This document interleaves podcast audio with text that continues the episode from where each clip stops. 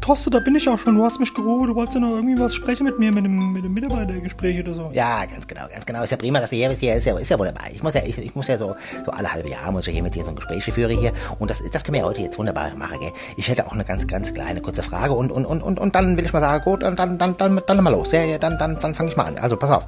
Ähm, die Frage hier für das Mitarbeitergespräch ist ganz einfach hier. Kannst du bestimmt beantworten, oder? Oder, oder, oder? Ey, dann schieß doch mal los. Ah ja, okay, hast ja recht, stimmt, hab ich ganz vergessen. Okay, äh, ähm, was würden deine Freunde sagen, wo deine Schwächen liegen? Toss, ich hab doch gar keine Schwäche. Ach Quatsch, jeder hat auch Schwächen hier. Also, was sagen deine Freunde dazu, hä? Ich hab doch gar keinen Freund. Ach so,